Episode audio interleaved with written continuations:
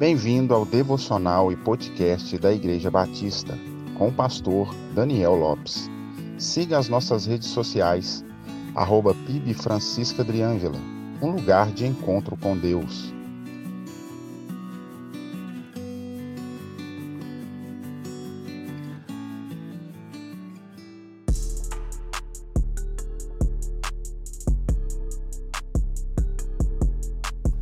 Corandel.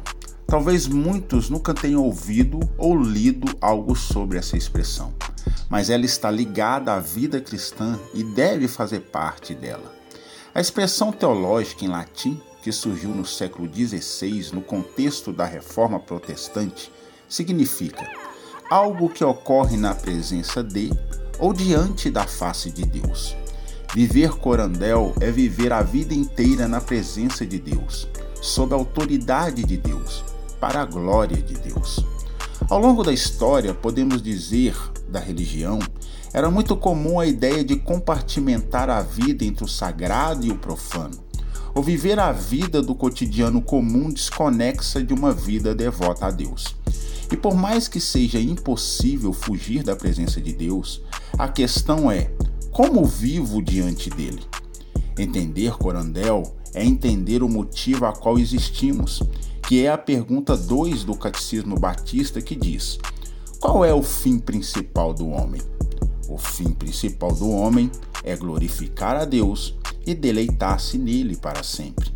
A vida do cristão deve ser em sua totalidade uma vida que glorifica a Deus. Paulo, em sua primeira carta aos Coríntios, no capítulo 10, no verso 31, registrou: Portanto, quer comais, quer bebais, ou façais outra coisa qualquer, fazei tudo para a glória de Deus. Quem vive corandel sabe que o culto não se resume a reuniões regulares na igreja, mas que a nossa vida no dia a dia deve ser um culto a Deus. O culto na igreja é a extensão do culto que oferecemos a Deus na nossa vida diária.